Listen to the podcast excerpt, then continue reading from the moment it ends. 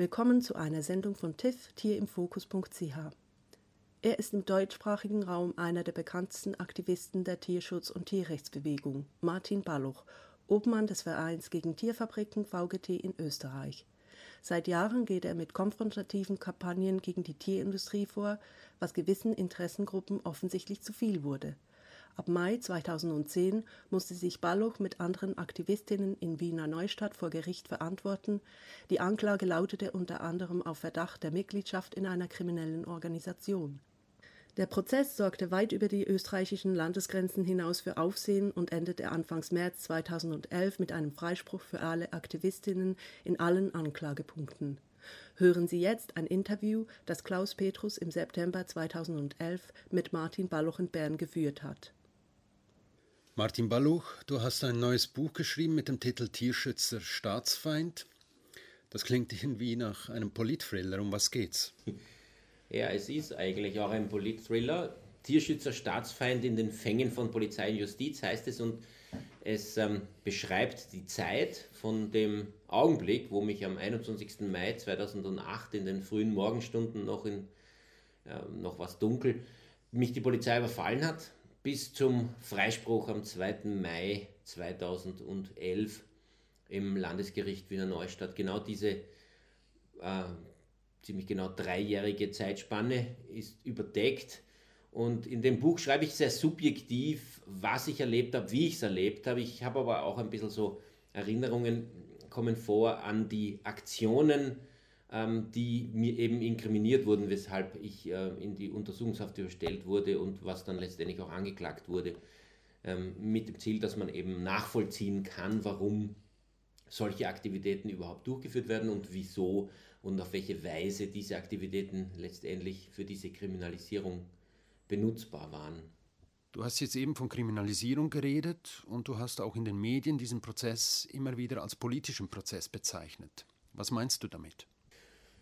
Ja, ich, äh, also wenn man die Aspekte dieses Prozesses anschaut, dann ist es unumgänglich, dass man äh, zugeben muss, dass dieser Prozess ausschließlich politisch motiviert war, dass jemand diesen Prozess ausgelöst hat mit einem ganz spezifischen politischen Ziel, nämlich mich und die Gruppierung, mit der ich im Tierschutz aktiv bin, auszuschalten. Man kann wirklich nachvollziehen mit einer Reihe von auch internen ähm, Briefen und Berichten, die uns zugesteckt wurden von sympathisierenden Polizeibeamten und Beamtinnen offenbar, dass dieser diese, diese ganzen Ermittlungen ausgelöst wurden mit dem spezifischen Auftrag, uns zu kriminalisieren. Es wurde letztendlich auch eine Soko gegründet, die ähm, denen vorgegeben wurde, mich und andere Personen aus dem Verkehr zu ziehen und sie sollten über die Jahre halt ähm, irgendwelche Gründe finden, irgendwelche äh, Vorwürfe zusammentragen, um äh, uns eben da aus dem Verkehr zu ziehen. Und das haben sie auf verschiedensten Ebenen gemacht. Das war einerseits äh, direkt den Versuch, uns irgendwelche Straftaten zuzuschieben, was ihnen überhaupt nicht gelungen ist. Dann andererseits der Versuch, mit solchen Terrorpräventionsgesetzen, Mafia-Paragraphen, uns ähm, sozusagen äh, in Assoziation verdächtig oder, oder schuldig zu machen. Nicht? Also, dass wir durch eine ideologische Brücke mit Straftätern und Straftäterinnen verbunden wären. Und man hat aber auch versucht, uns mittels Finanzverfahren ähm, den Hahn zuzudrehen und man hat letztendlich uns alle privat bankrott gemacht durch einen sehr langen Prozess, für den wir letztendlich keinen Schadenersatz bekommen. In der Tat war ein zentraler Punkt der Anklage gegen euch der Verdacht der sogenannten Mitgliedschaft in einer kriminellen Organisation nach 278a. Nun, wenn man diesen Paragraphen durchliest, ist da unter anderem von Zitat einer unternehmensähnlichen Verbindung die Rede, die schwerwiegende Strafhandlungen wie sexuelle Ausbeutung, Schlepperei oder Handel mit radioaktiven Stoffen begeht. Und zwar mit dem Ziel, sich, wie es da heißt, in großem Umfang zu bereichern. Nun, zumindest auf den ersten Blick kommt man da nicht auf den Tierschutz. Wieso wurde gerade dieser Paragraph gegen euch angewendet? Ja, zunächst einmal handelt es sich um eine ganze Familie von Paragraphen, 278 ähm, A, B, C, D, E, F, mhm. ähm, die an und für sich ein Präventionsparagraphen sind, die sich alle auf organisierte strafrechtliche Kriminalität beziehen, die äh, von einer milden Form 278 ausgehen, wo sich nur wenige Leute, auch nur drei zusammenfinden und harmlose Straftaten setzen, über die kriminelle Organisation bis zur terroristischen Vereinigung. Und es wurde letztendlich die kriminelle Organisation ausgewählt. Das war mehr oder weniger deswegen, weil für die terroristische Vereinigung bräuchte man noch irgendwie härtere äh, Vorwürfe und die kriminelle Vereinigung wäre zu schwach gewesen, um eine Reihe von Ermittlungsmaßnahmen äh, rechtfertigen zu können damit. Und so hat man dann mehr oder weniger zufällig diese, diese Mittelstufe, die kriminelle Organisation gewählt. Ähm, die Anwendbarkeit auf uns ist ganz einfach möglich, weil ähm, es einen Paragraph 278.3 gibt, der auch zu dieser Familie gehört, in dem steht, dass jeder sich der Mitgliedschaft in so einer Organisation schuldig macht, wenn er eine legale Handlung setzt, und zwar eine beliebige, die in beliebiger Form, ähm, von der er ernstlich hätte in Betracht ziehen müssen, dass sie in irgendeiner Form diese kriminelle Organisation unterstützen könnte. Und das ist sehr perfide, weil da, wenn man nämlich davon ausgeht, dass es im Tierschutz eine kriminelle Organisation gibt, was ja nicht der Fall ist, aber sagen wir, man geht davon aus, dass das so ist, dann wäre ja jede Verfolgung eines Tierschutzzieles ähm, eine solche Unterstützungshandlung, weil ja die kriminelle Organisation die angebliche dasselbe Ziel verfolgt und wenn man natürlich ähm, auf den sozusagen dasselbe Ziel äh, anpeilt und ähm, da Unterstützungshandlungen setzt, dann sich diese Organisation freuen würde. Und das reicht bereits aus. Ähm, man muss überhaupt nicht nachweisen, dass eine kriminelle Organisation ganz konkret existiert dafür. Äh, diese Unternehmensähnlichkeit ist schon längst völlig relativiert worden durch den obersten Gerichtshof. Es reicht, wenn ähm, sich basisdemokratisch ein paar Leute zusammenfinden und sowas tun. Diese Bereicherungsabsicht ist auch ähm, durch den Paragraphen relativiert, weil es steht dort oder Einfluss auf ähm, Wirtschaft und Politik nehmen. Natürlich will jede ähm, politische Gruppierung Einfluss auf Politik nehmen, ist also ganz leicht erfüllt. Dann gibt es den Punkt, dass es mehr, also eine größere Gruppe sein müssen, zehn oder mehr Menschen und dass es auf längere Zeit angelegt ist. Also wenn man davon ausgeht, dass der gesamte, die gesamte Tierschutzszene von so einer kriminellen Organisation unterwandert ist, wie das ja in dieser Anklageschrift so vorgesehen ist, die sprechen davon, dass die kriminelle Organisation seit 1988 existieren soll, also jetzt äh, 30, äh, 23 Jahre, und dass sie ähm, 35 Kampagnen gemacht haben soll, nämlich jede Tierschutzkampagne, die jemals gemacht wurde. Dann ist natürlich ähm, das sozusagen ganz rasch erfüllt. Ähm, diese Organisation muss auch selbst gar keine strafbaren Handlungen gemacht haben. Es reicht, wenn sie darauf ausgerichtet ist, und das hat der oberste Gerichtshof auch schon stark relativiert. Man muss also nicht äh, her, also wie man sich das so vorstellt, so, so, so naiv, setzen sich zehn Leute zusammen und planen, planen irgendeine Straftat oder einen Anschlag, sondern es reicht, wenn die ein hehres Ziel verfolgen und wenn ähm, sie, sie sagen, also dafür nehmen, machen wir auch unter anderem Straftaten, wenn es denn sein muss. Und so wird das ungefähr konstruiert. Es gibt eben unter der ganzen Tierschutzszene ein paar Leute, die sagen, wenn es notwendig ist, weil das Kampagnenziel nicht so leicht erreichbar ist, machen wir halt auch Straftaten. Dadurch würde da schon eine kriminelle Organisation existieren. Man weiß nicht, wer die Straftaten begangen hat, das ist aber egal. Und dann nimmt man diesen Paragraph 278 Absatz 3 eben, dass ich mit meiner, und mir wurde ausschließlich das vorgeworfen, dass ich mit meiner ähm, Durchführung von ein, eines, äh, einer Tierrechtskonferenz zum Beispiel oder mit dem Veröffentlichen von Recherchefotos aus Tierfabriken hätte ich ernstlich für möglich halten müssen, dass ich durch diese Handlungen eine kriminelle Organisation fördere in irgendeiner Form. Also nicht in ihren Straftatbeständen, sondern einfach nur grundsätzlich und sei es dieselben Ziele fördern oder sei es andere Mitglieder von ihnen in irgendeiner Form unterstützen. Und ähm, naja, das ist eben sozusagen aufgelegt, diese Paragraphen, um eine politische Verfolgung zu ermöglichen. Das ist leider deutlich zu sehen und das merkt man auch in anderen äh, Bereichen, wie zum Beispiel im Islamismus, wo eben tatsächlich schon Terroranschläge existieren, aber es wird auch dort so vorgegangen, dass eben islamistische Gruppierungen, die als radikal gesehen werden, mit solchen Paragraphen im Gefängnis landen. Man möchte eben grundsätzlich es wurde so bezeichnet, den Sumpf austrocknen, aus dem solche, ähm, solche Gruppierungen entstehen. Im Tierschutz heißt das, jedes radikalere Auftreten, jede radikalere Forderung, auch wenn sie noch weit von jeder kriminellen Handlung entfernt ist, soll damit äh, kriminalisierbar werden. Du hast jetzt recht verschiedene Dinge angesprochen. Eines kam im Strafantrag wie auch vor Gericht äh, immer wieder zur Sprache, nämlich der Vorwurf oder die, die These, dass ihr eine Art von Doppelstrategie verfolgt. Das ist natürlich nicht nur auf euch gemünzt, das trifft man immer wieder an, ähm, wenn es um die Verfolgung von namentlich Tierrechtsaktivisten geht, also diese, diese Vorstellung, die Idee, dass es da eine Doppelstrategie gibt. Was heißt das eigentlich? Was, was ist damit gemeint? Also ich glaube, dass die Leute das selber nicht wissen, was mhm. damit gemeint ist, die da das verwenden. Es wird einfach ähm, vieles äh, so hingeworfen und wurde für diesen Prozess von der Verfol Verfolgungsbehörde her aus hingeworfen, um einfach ein, ein so ein, ein düsteres Bild zu formen, das für naive Richter und Richterinnen irgendwie verdächtig aussehen könnte. Und eines dieser Punkte, die da eingeworfen werden, ist diese Doppelstrategie. Das wird jetzt ähm, regelmäßig seit geraumer Zeit in den sogenannten Verfassungsschutzberichten auch erwähnt und beschrieben.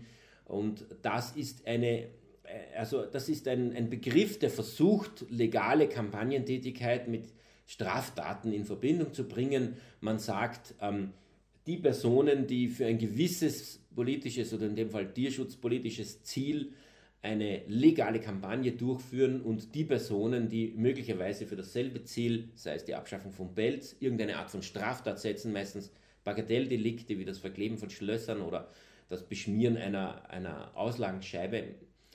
Diese beiden äh, Gruppierungen bzw. Personen äh, oder Tathandlungen würden von ein und derselben Gruppe äh, durchgeführt werden. Es gibt dafür überhaupt keinen Hinweis und es ist auch gar nicht gesagt, ob jetzt gemeint ist, die sind aus einer Gruppe und wissen voneinander. Es ist auch gar nicht gesagt, dass, ähm, dass diese eine Gruppierung, die die Kampagne führt, von vornherein also diese Straftaten als äh, Teil ihrer Kampagne einplant, sondern es ist einfach im Wesentlichen wird behauptet, die diese ideologische Spanne zwischen den beiden ist ausreichend, um zu sagen, die bilden eine gemeinsame Gruppe, die sind alle dafür verantwortlich. Und das ist ähm, eigentlich in meinen Augen rechtsstaatlich überhaupt nicht haltbar. Diese These wurde auch ähm, aus England importiert, ähm, wo tatsächlich ein so ein Fall aufgetreten ist, wo diejenigen, die die legalen Demonstrationen gemacht haben oder manche von ihnen auch Straftaten gesetzt haben. Aber letztendlich ist das nur ein juristischer Trick, um äh, möglichst viele äh, Personen, denen man keine Straftat nachweisen kann, in irgendeiner Form kriminalisierbar zu machen. Es gibt nicht weniger Leute, die sind der Auffassung, dass die Verfolgung von Tierrechtsaktivistinnen eine Art von Präzedenzfall schaffen kann, der bald auch auf andere soziale Bewegungen angewendet wird. Bist du ebenfalls dieser Auffassung? Ja, also wir haben gesehen in Österreich, dass die Behörde gleich beginnt, eine Reihe von ähm, politischen Bewegungen anzugreifen mit denselben Mitteln. Es war immer Paragraph 278a. Begonnen hat das 1999 schon. Äh, da, wurden, da wurde eine Gruppierung von afrikanischen Migranten und Migrantinnen, die sich für eine Person eingesetzt haben, die bei der Deportation aus Österreich von der Polizei getötet wurde. Und die wurden also mittels äh, diesem Paragraph 278a kriminalisiert. Man hat eine, eine, äh, einen großen Lauschangriff gestartet und ihnen dann alle möglichen äh, Vorwürfe per Assoziation zugeschoben und es hat auch tatsächlich dann eine ganze Reihe von Verurteilungen und langen Untersuchungshaftstrafen gegeben. Nächste, die, die nächsten waren der sogenannte Islamistenprozess. Da gab es ein Pärchen, ein verheiratetes Pärchen, das ähm, islamistische Texte übersetzt hat und äh, überhaupt nichts selber mit kriminellen Sachen zu tun hatte, aber in ihren Webseiten, die sie da übersetzt haben und wo sie geschrieben haben, sich sympathisierend gezeigt hat. Und auch die wurden mit demselben Paragraph 278a und c, also auch terroristische Vereinigung und kriminelle Organisation, belangt und tatsächlich auch vier Jahre ins Gefängnis gesperrt. Die dritten waren dann wir. Zum ersten Mal eine breite soziale Bewegung, die an und für sich auch verankert ist im, im, im Staat oder in der Gesellschaft, weil es gibt doch große ähm, Sympathie grundsätzlich für dieselben Ziele. Allerdings muss man sagen, sie ist keine als soziale Bewegung eine sehr jung und noch nicht sehr verankert. Also es war davon auszugehen, so, so könnte man also das als Testrun sehen, es war davon auszugehen, dass äh, es keine breite Unterstützung der Linken oder der Alternativbewegung für diese Leute geben wird, ähm, weil sie dort eben, weil es zu jung ist und da, da noch nicht wirklich verankert ist. Und während unserem Verfahren wurde der nächste Schritt schon mit 278a gesetzt. Und zwar wurden ähm, Linksaktivisten verfolgt, die ähm, aus der Kunsthochschule stammen, die einen Kunstfilm gemacht haben und da wurde und die sich eben politisch eingesetzt haben gegen Ausländerfeindlichkeit und gegen die Deportation von, von Menschen. Und da wurde auch so eine kriminelle Organisation konstruiert. Die hatten eine, eine Aktion, wo sie einen Mistkübel angezündet haben vor dem Arbeitsmarktservice. Das wurde dann als Brandanschlag genommen. Und mittels 278a sind sie auch in Untersuchungshaft gewandert. Das Verfahren von denen steht noch aus. Aber man sieht schon, dass jetzt plötzlich begonnen wird mit diesen, äh, mit diesen Terrorpräventionsmitteln äh, gegen Gruppierungen vorzugehen, die sich äh, sozial engagieren oder politisch engagieren, die von unten versuchen, die Gesellschaft zu verändern. Auf der anderen Seite, also das ist aber, glaube ich, nur ein Teil der Geschichte. Ein anderer Teil ist, dass wir als Tierschutzbewegung den Behörden wirklich am allermeisten auf die Nerven gehen. Wir sind die sozusagen wirtschaftsschädlichste soziale Bewegung wir zielen ja manchmal gar, also explizit auf gewisse Wirtschaftszweige ab und ähm, sind daher auch aus dem Grund ins Visier geraten und nicht nur als Testfeld. Mhm. Es scheint tatsächlich so zu sein, dass eure Aktivitäten und Erfolge einigen Interessengruppen zu weit gingen. Du selbst hast dich in einem Buch, das 2009 erschienen ist, nämlich Widerstand in der Demokratie, mit eben dieser Frage auseinandergesetzt. Wie weit darf der Aktivismus eigentlich gehen? Und wenn ich dich richtig verstehe, lautet deine Antwort, im Grunde genommen sind alle Mittel legitim, solange sie eine öffentliche Diskussion nicht einschränken oder gar hemmen. Ob es sich dabei um legale Aktionen handelt, ist dabei sekundär. Ist es korrekt? Ja, also zunächst einmal ist es verständlich, dass wenn man eine Gesellschaft formt und dort gewisse Regeln festlegt durch Gesetze, dass sich eigentlich alle an die zu halten hätten. Nicht? Man hat eine Übereinkunft und man sollte sich an die halten und im Rahmen dieser Gesetze dann halt sich politisch engagieren. Jetzt ist es aber so, dass ähm, es ein, eine Waffenungleichheit gibt, weil ein, eine, eine Seite in so einem Interessenskonflikt, insbesondere wenn es Wirtschaft gegen ein paar einzelne Idealisten und Idealistinnen geht, dann hat diese wirtschaftliche Seite einen, einen sehr großen Vorteil, gegenüber den anderen, obwohl sie eigentlich nur pro Kopf eine Stimme haben sollten, demokratiepolitisch gesehen. Sie haben nämlich wahnsinnig viel Geld, um äh, Werbebudget einsetzen zu können und Propaganda machen zu können. Sie haben einen direkten Zugang zur Politik und meistens auch einen sehr undemokratischen Einfluss. Sie erfahren von Entscheidungen im Vorfeld. Sie können direkt mit den Leuten sprechen und sehen ihre Lobbyisten direkt im, im Parlament sitzen. Und drittens ähm, sitzen sie auch noch auf den ähm, in unserem Tierschutzfall auf den Geheimnissen, sozusagen auf dem Firmengeheimnis, das letztendlich von uns kritisiert wird, nämlich auf der Haltung äh, der, der, Tiere oder dem Umgang der Tiere. Und sie können das hinter verschlossenen Türen durchführen und vor der Öffentlichkeit verheimlichen und dadurch eine öffentliche Diskussion behindern und damit ähm, den demokratischen Prozess behindern. Und gegen diese Waffenungleichheit hat sich eben schon äh, vor, vor, eigentlich immer die Geschichte des zivilen Ungehorsams ist natürlich länger, hat sich ähm, diese These des zivilen Ungehorsams entwickelt, dass man unter gewissen Bedingungen Gesetze brechen darf, um eine bessere Waffengleichheit herzustellen. Beispiel äh, Werbebudget. Ähm, wir können nicht Annoncen in der Zeitung schalten, weil wir einfach das Geld dafür nicht haben, aber wir können eine große Medienaktion machen, irgendeine äh, irgendeine Besetzung oder uns von irgendeinem von einer Kirche abseilen mit einem großen Transparent in der Hoffnung, dass die Medien davon berichten und dadurch äh, wir sozusagen die Werbeeinschaltung ersetzen können und unsere ähm, Argumente in die Öffentlichkeit bringen. Also das ist eine Gesetzesübertretung, die legitimiert ist, weil sie die Waffenungleichheit ausgleicht und weil sie die, die öffentliche und offene Diskussion in der Gesellschaft fördert. Jetzt ähm, merkt man rasch, es gibt also, es gibt also grundsätzlich juristisch gesehen drei Bereiche, das Zivilrecht, das äh, Verwaltungsrecht und das Strafrecht und ähm, alle diese Bereiche sind grundsätzlich äh, übertretbar im Rahmen des zivilen Ungehorsams, auch das Strafrecht, das ist keine eher eine Grenze, die man nicht übertreten darf. Es kann noch gewisse Sachbeschädigungen gerechtfertigt sein, solange eben dadurch die Diskussion gefördert wird. Will sagen, ähm, ich habe selbst, um eine Diskussion über Legebatteriehühner öffentlich anzuregen, äh, Legebatteriehühner aus einer Legebatterie befreit und sie dann in die äh, Notaufnahme an der Veterinärmedizinischen Universität gebracht. Ich war in Begleitung von Journalisten und ähm, ich habe damit also eigentlich äh, die Tiere gestohlen oder sie dauerhaft entwendet und das ist ein strafgesetzliches Vergehen. Aber der, der, der, Wert dieser Tiere, das waren sieben Hühner, war 15 Euro, so wurde er dann auch festgesetzt für das Verfahren und das ist für diesen Betrieb irrelevant. Das heißt, ich habe nicht in irgendeiner Form den Betrieb geschädigt, sondern ich habe eine öffentliche Diskussion ausgelöst und mich ja auch selbst sozusagen auf dem Tablett serviert als den Täter. Ich habe äh, dann die, die Diskussion auch im Rahmen dieses Prozesses angeregt.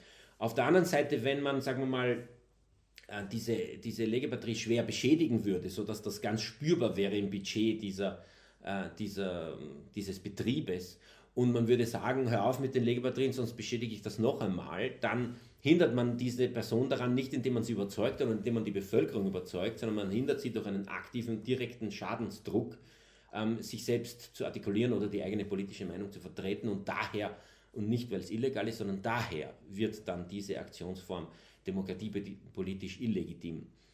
Und insofern ist also die Grenze nicht durch das Gesetz bestimmt, sondern die Grenze ist dadurch bestimmt, was es für eine Auswirkung auf die Diskussion hat, ob sie eben als Bedrohung, als, als äh, gefährliche Drohung oder als auch Gewaltdrohung wirkt und damit die Diskussion beschränkt oder ob sie ähm, an die, diesen ganzen Fall an die Öffentlichkeit bringt und den Betrieb wie den, äh, der Gegenseite ein Podium äh, liefert, um äh, ihre Argumente der Öffentlichkeit zu präsentieren. Denkst du, dass diese Grenze scharf ist oder gibt es äh, da irgendwie Grauzonen zwischen demokratiepolitisch legitimen und illegitimen Aktionen? Also nehmen wir ein Beispiel, äh, das auch im Prozess eine Rolle gespielt hat, Nötigung oder Einschüchterung.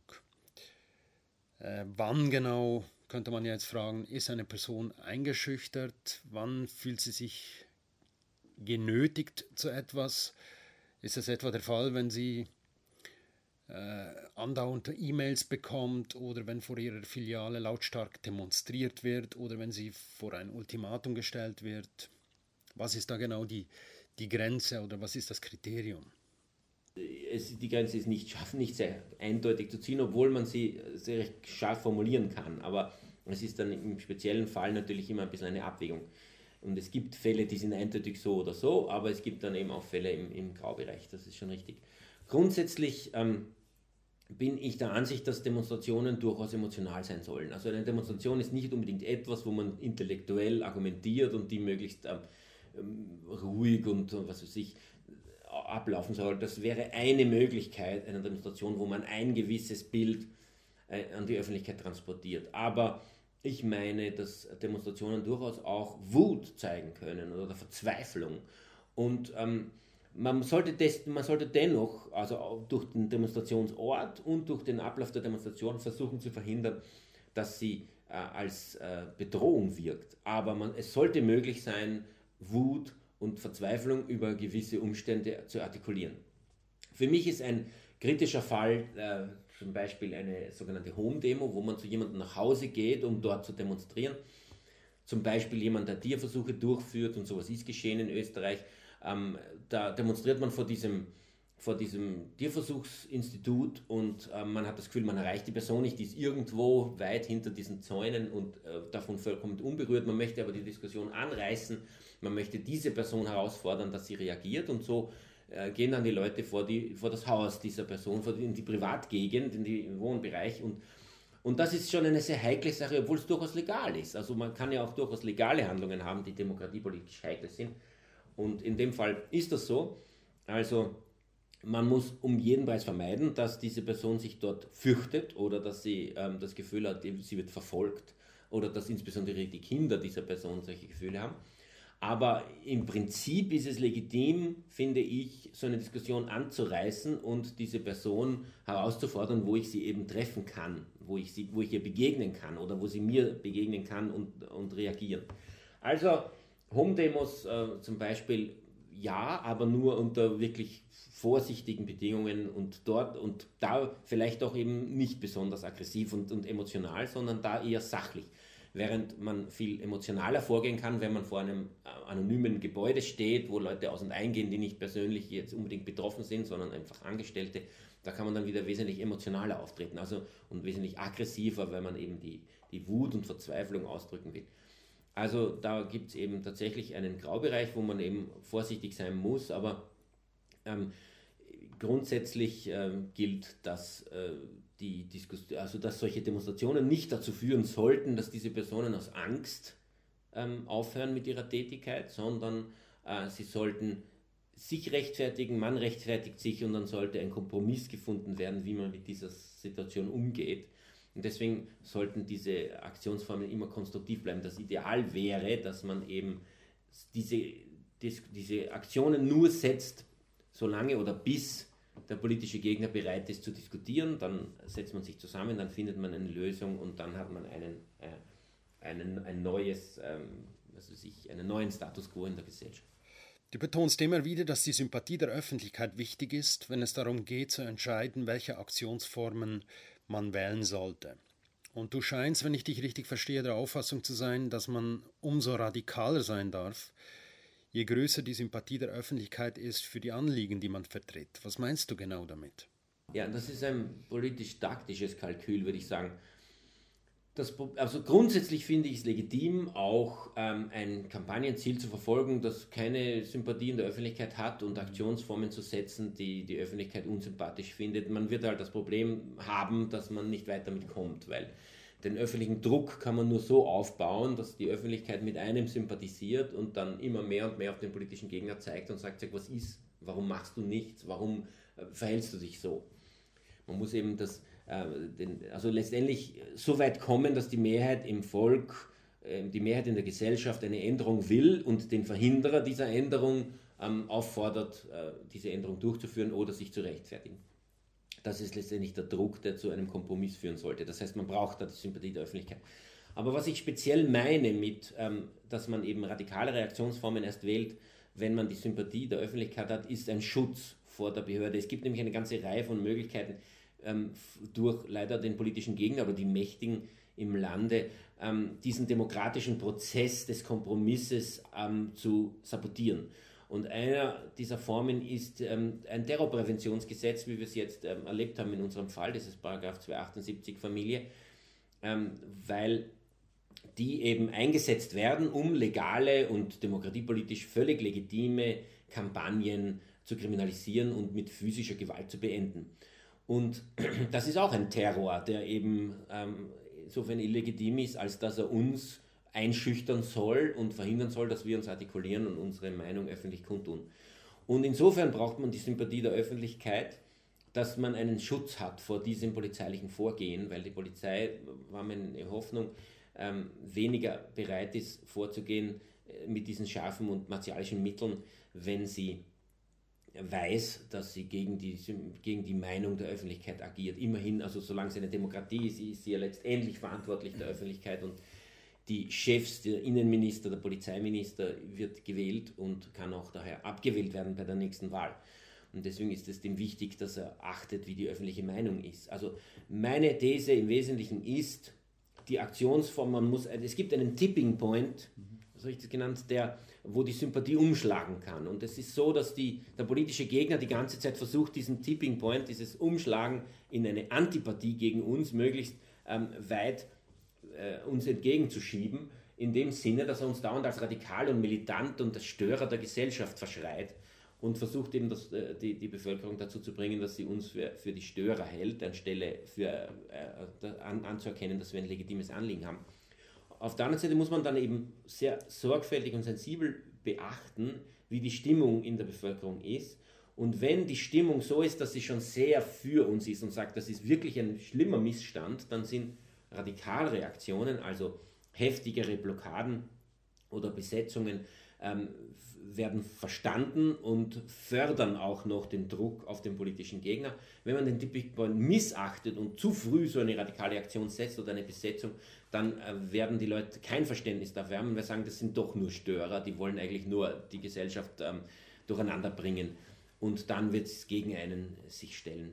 Wir haben ja jetzt vor einer Woche, Anfang letzter Woche, eine Blockade des Landwirtschaftsministeriums durchgeführt in unserer Kampagne für ein Kastenstandverbot und da war ich der Überzeugung und wie sich jetzt gezeigt hat, zu Recht, dass die Stimmung bereits so groß auf unserer Seite war und so scharf gegen die Kassenstände, dass wir zu so einer radikalen Aktion ähm, schreiten konnten, nämlich tatsächlich fünf Tore und also die Haupttore und zwei Einfahrten ins Landwirtschaftsministerium auf 30,5 Stunden lang.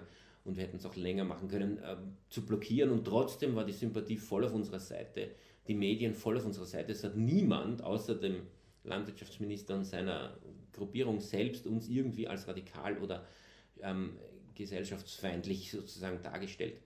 Und da sieht man, dass das Achten auf die Sympathie und auf, den, auf die Stimmung in der Bevölkerung bezüglich dieses äh, spezifischen Themas ganz der zentrale Punkt ist. Also das ist sozusagen die Kunst, um eine Kampagne gut zu machen. Man nähert sich mit der Radikalität der Aktionen diesem Tipping Point so nah wie möglich, damit man möglichst viel Druck produziert, aber man übertritt ihn nicht. Eine gute Kampagne, so sagst du, ist eine konfrontative Kampagne. Und eine konfrontative Kampagne ist dann erfolgreich, wenn sie das System verändert, in diesem Fall die Tierausbeutung. Nun gibt es Leute in der Bewegung, die eine ganz andere Auffassung vertreten. Sie sagen sinngemäß, es geht nicht so sehr darum, das System zu verändern, sondern es geht zunächst einmal darum, die Menschen zu verändern, also die Einstellung der einzelnen Menschen zu ändern, ihre Haltung gegenüber der Tierausbeutung nämlich. Und irgendwie ist ja das auch naheliegend. Also erstmal müssen sich die Menschen ändern, dann ändert sich gewissermaßen automatisch auch das System. Du aber scheinst gerade das Gegenteil zu sagen. Ohne Systemveränderung ändert sich auch bei den einzelnen Menschen nichts. Jedenfalls nicht nachhaltig. Wieso das? Ja, nur in der Praxis ist das nicht so. Es ist eben, also der, der naive Mensch, der sich dem Kapitalismus nähert, sagt, es ist ein wunderbares System, weil das weil, weil die Nachfrage bestimmt das Angebot, es wird genau das angeboten, was die Leute wollen. Aber de facto ist das nicht so. Man kann Nachfragen produzieren, indem man spezifische Angebote stellt. Und tatsächlich funktioniert also die, äh, die Wirtschaft auch in dieser Weise und die gibt schließlich das System vor, was letztendlich real in der Gesellschaft passiert, in unserem Fall der Umgang, den Umgang mit den Tieren, mit nichtmenschlichen Tieren. Also es ist de facto so, dass die Systemzwänge die Menschen dazu bringen, in einer Weise zu handeln, wie sie es eigentlich gar nicht wollen. Aber es wäre zu aufwendig für sie in ihrem persönlichen Weltbild und ihrem persönlichen Eindruck nach, zu aufwendig für sie nach, dem eigenen, ähm, nach der eigenen Überzeugung zu handeln. Das ist etwas, was wahrscheinlich jeder von uns und jede von uns in irgendeiner Form nachvollziehen kann. Ähm, ich zum Beispiel verstehe die Kritik am Autofahren, das bedeutet, betrifft, ähm, erzeugt also Früher war es den sauren Regen, jetzt äh, Klimawandel, man äh, hat eben sehr viele Auspuffgase. Es wäre viel besser, öffentlichen Verkehr zu benutzen oder Fahrräder, aber es ist einfach bequem, es ist einfach, man kann leichter transportieren. Gut, und jetzt ist die Frage, trotz meiner Überzeugung, eigentlich gegen Autos zu sein, fahre ich mit dem Auto relativ viel.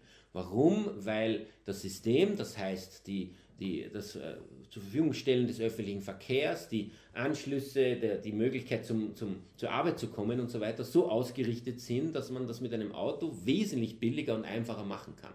Und daher ist für mich die, die Schwelle, ähm, das zu tun, offensichtlich im praktischen Leben zu hoch, sodass ich eigentlich gegen meine Überzeugung handle und mich das System dazu zwingt, eigentlich sehr viel Auto zu fahren, obwohl ich das eigentlich nicht will. Und so ist es eben auch letztendlich mit Tierschutz. Wir haben das ganz konkret bei der, unserer Legebatterie-Kampagne erlebt. Da haben wir eine repräsentative professionelle Umfrage machen lassen und es hat sich herausgestellt, dass 80 Prozent der Menschen in Österreich damals, 2004, ähm, der Ansicht waren, Legebatterien können verboten und gleichzeitig haben, waren 80 Prozent der verkauften Eier aus Legebatterien. Das heißt, sehr, sehr viele Menschen müssen der Meinung gewesen sein, die Produktionsform der Eier, die sie kaufen, sollte eigentlich verboten werden.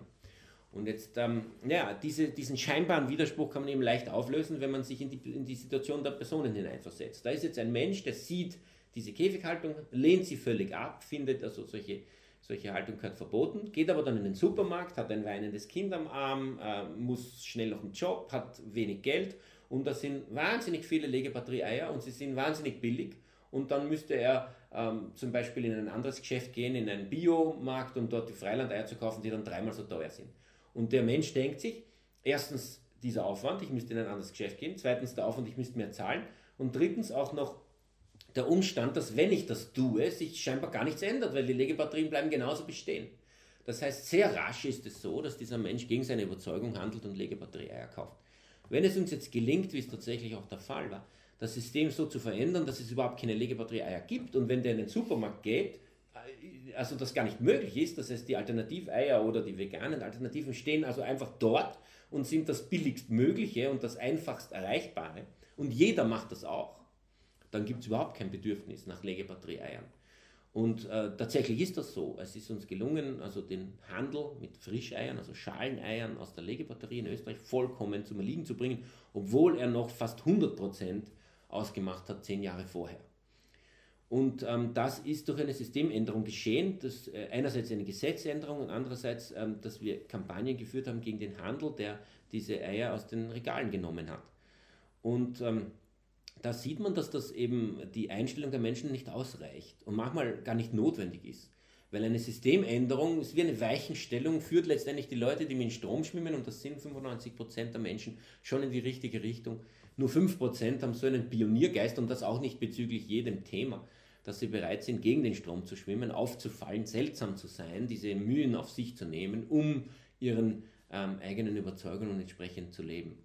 Und deswegen ist die konfrontative Kampagne so ein zentral wichtiges Thema, weil sie richtet sich an Systemschwächen oder, ähm, äh, oder Probleme des Systems, die die Lebensqualität gewisser Wesen, in unserem Fall der Tiere, eben stark einschränken. Und wenn wir, es jetzt gelingt, hier dieser und jener Stelle das System so zu verändern, dass sich die Lebensqualität für diese Wesen verbessert, dann wird der Strom der Menschen mitschwimmen und ähm, die Lebensqualität tatsächlich in der Praxis auch besser sein. Du hast jetzt das Beispiel mit den Legebatterien genannt. Sie sind inzwischen auch in Österreich verboten. In der Schweiz gibt es dieses Verbot bereits seit 1992. Nun sagen einige Kritikerinnen, dass mit solchen Reformen im Grunde genommen nichts erreicht ist. Also erstens werden ja nicht weniger Eier konsumiert. Zweitens ist nicht ausgeschlossen, dass sogar mehr Hühner ausgenutzt werden. Nämlich deshalb, weil sogenannte Freilandhühner weniger Eier legen. Und drittens ist da die Sache mit diesen ähm, Verarbeitungseiern, die häufig aus dem Ausland importiert werden und aus Legebatteriehaltung kommen. Also jedenfalls in der Schweiz ist dem so. Äh, rund 96 Prozent der Verarbeitungseier kommen aus dem Ausland. Davon stammt ein großer Teil, nämlich bis zu 80 Millionen im Jahr, aus Haltungsbedingungen, die hierzulande ganz klar als tierquälerisch gelten. Also mit anderen Worten, inwiefern kann man unter diesen Umständen überhaupt von einer Systemveränderung reden? Also eine Systemveränderung ist es zunächst einmal schon, weil ähm, die Wirtschaft im großen Stil umstellen musste, um diese, ähm, diese Eier zu produzieren. Sei, und, und wenn es nur 70% der Eier betrifft, weil 30% importiert werden, die vorher wie nachher aus Legebatterien im, aus dem Ausland kommen. Also so, meinetwegen sagen wir, diesen Bereich haben wir nicht berührt, aber die 70% der in Österreich jetzt produzierten Eier, die müssen in einer ganz anderen Weise produziert werden. In einer Weise, die doppelt so teuer ist für die, für die, Produkt, für die Produktionszweige selbst und ähm, etwas teurer für die Konsumenten und Konsumentinnen, weil nicht der gesamte Preis bisher umgelegt wurde oder umgewälzt wurde auf die Konsumenten und Konsumentinnen. Und ähm, auch eine Systemänderung, weil für die Hühner tatsächlich eine Verbesserung eingetreten ist. Also wenn man sich solche Bodenhaltungen anschaut, sind sie natürlich noch immer Massentierhaltungen, aber es ist ähm, eindeutig ein Sprung in der Lebensqualität, ob ich in so einem 50 x 50 cm Käfig sitze oder ob ich in einer ganzen Halle herumgehen kann. Zusätzlich ist noch so, dass die Besatzdichte, also die Anzahl der Hühner pro Quadratmeter auf die Hälfte gesunken ist durch diese Umstellung, weil in der Bodenhaltung eben nur die Hälfte äh, hineingestopft werden kann im Vergleich zu einem solchen Käfig. Und es, stehen ihnen, ähm, es steht ihnen ein ein, ein Naturboden bzw. ein eingestreuter Boden zur Verfügung und es steht ihnen ein Nest zur Verfügung und erhöhte Sitzstangen. Also es gibt schon eine echte Änderung in der Lebensqualität. Und das ist ähm, insofern eine Systemänderung, als dass es flächendeckend der Fall ist. Man kann jetzt durch Österreich gehen und sieht einfach keine Legebatterien mehr. Es gibt noch leider ein paar Ausnahmen, ähm, die aber demnächst auch abgedreht werden. Aber man, es hat gerade wirklich einen riesigen Umbau gegeben und es ist plötzlich es sind hier also ganz andere Betriebe mit anderer Produktionsform. Es ist richtig, dass ähm, die, der Konsum der Eier nicht zurückgegangen ist. Zunächst einmal wurden weniger hergestellt, aber es, es hat dann, äh, weil der Konsum der Eier nicht zurückgegangen ist, hat das letztendlich aufgeholt. Also der Konsum der Eier ist nicht zurückgegangen, der hängt möglicherweise stärker mit anderen Kräften zusammen als jetzt mit unmittelbar mit dem Eierpreis. Ähm, vielleicht, wenn es den Menschen wirtschaftlich gut geht, ist ihnen egal, ob das Ei jetzt 50% mehr kostet, weil Eier generell sehr billig sind. Vielleicht ist es auch so, dass wenn die Wirtschaft wieder, wenn es schlechter geht, dass man dann vermehrt umsteigt auf andere Produkte, die billiger sind und vegan. Ähm, das werden wir sehen, aber generell kann ich nur sagen, es kann nur gut sein, wenn ein Tierprodukt teurer ist als äh, billiger, weil äh, dann zumindest eine Tendenz da sein müsste, dass man, dass man es äh, ersetzt durch ein Nicht-Tierprodukt, das äh, eben relativ billiger geworden ist. Ähm, also ich würde sagen, Systemänderung ist es klar. Die Frage ist, ist es eine Systemänderung, die letztendlich, wenn man in dieser Richtung weitergeht, dazu führt, dass die Tiere nicht mehr, nicht mehr ausgebeutet werden. Ähm, ich bin der Ansicht, dass äh, das eine so schwere Frage letztendlich ist, ähm, die man durch die wenige Erfahrung, die wir bis jetzt haben, nicht eindeutig beantworten kann. Jeder Mensch hat in seinem Leben, selbst wenn er sehr intensiv Kampagnen durchführt, gerade mal ein Dutzend vielleicht, und aus dem kann man nicht schließen, wie sich ganze Gesellschaften verändern, wie hunderte Kampagnen, wie das läuft, wie statistisch gesehen äh, Kampagnen ziehen und auch, was sie letztendlich in 10, 20, 30 Jahren bewirken. Also wir müssen da hellhörig bleiben und darauf achten und schauen, wie es weitergeht.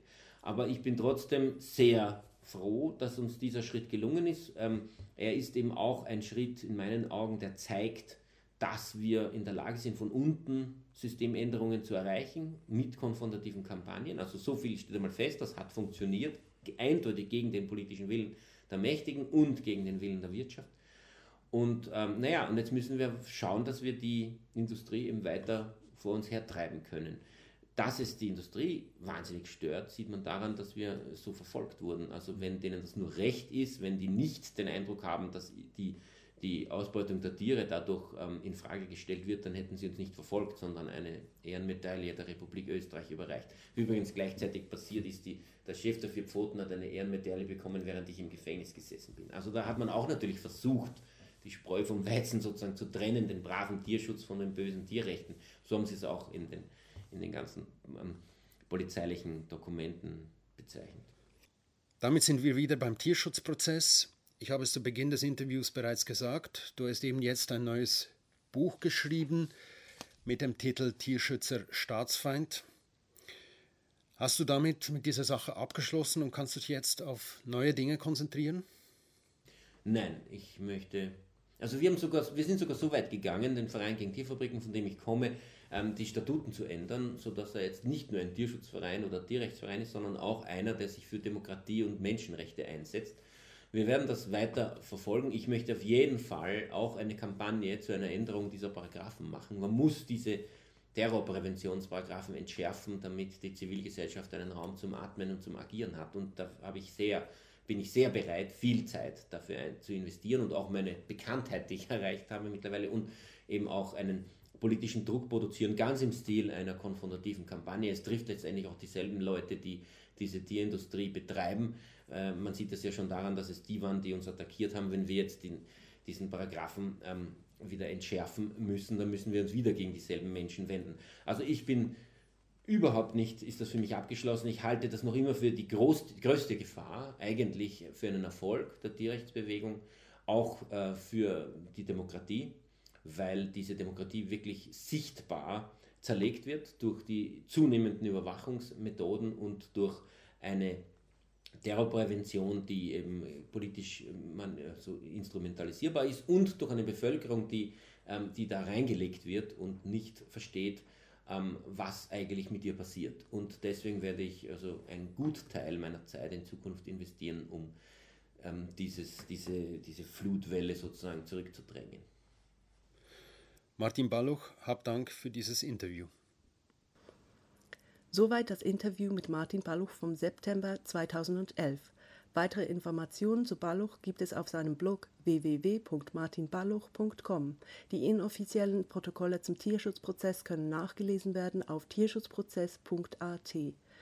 Das war eine Sendung von TIFF, tierimfokus.ch. Verantwortlich war Klaus Petrus, am Mikrofon Gabriele Christen, Technik Roger Vorer. Alles Gute und auf ein andermal.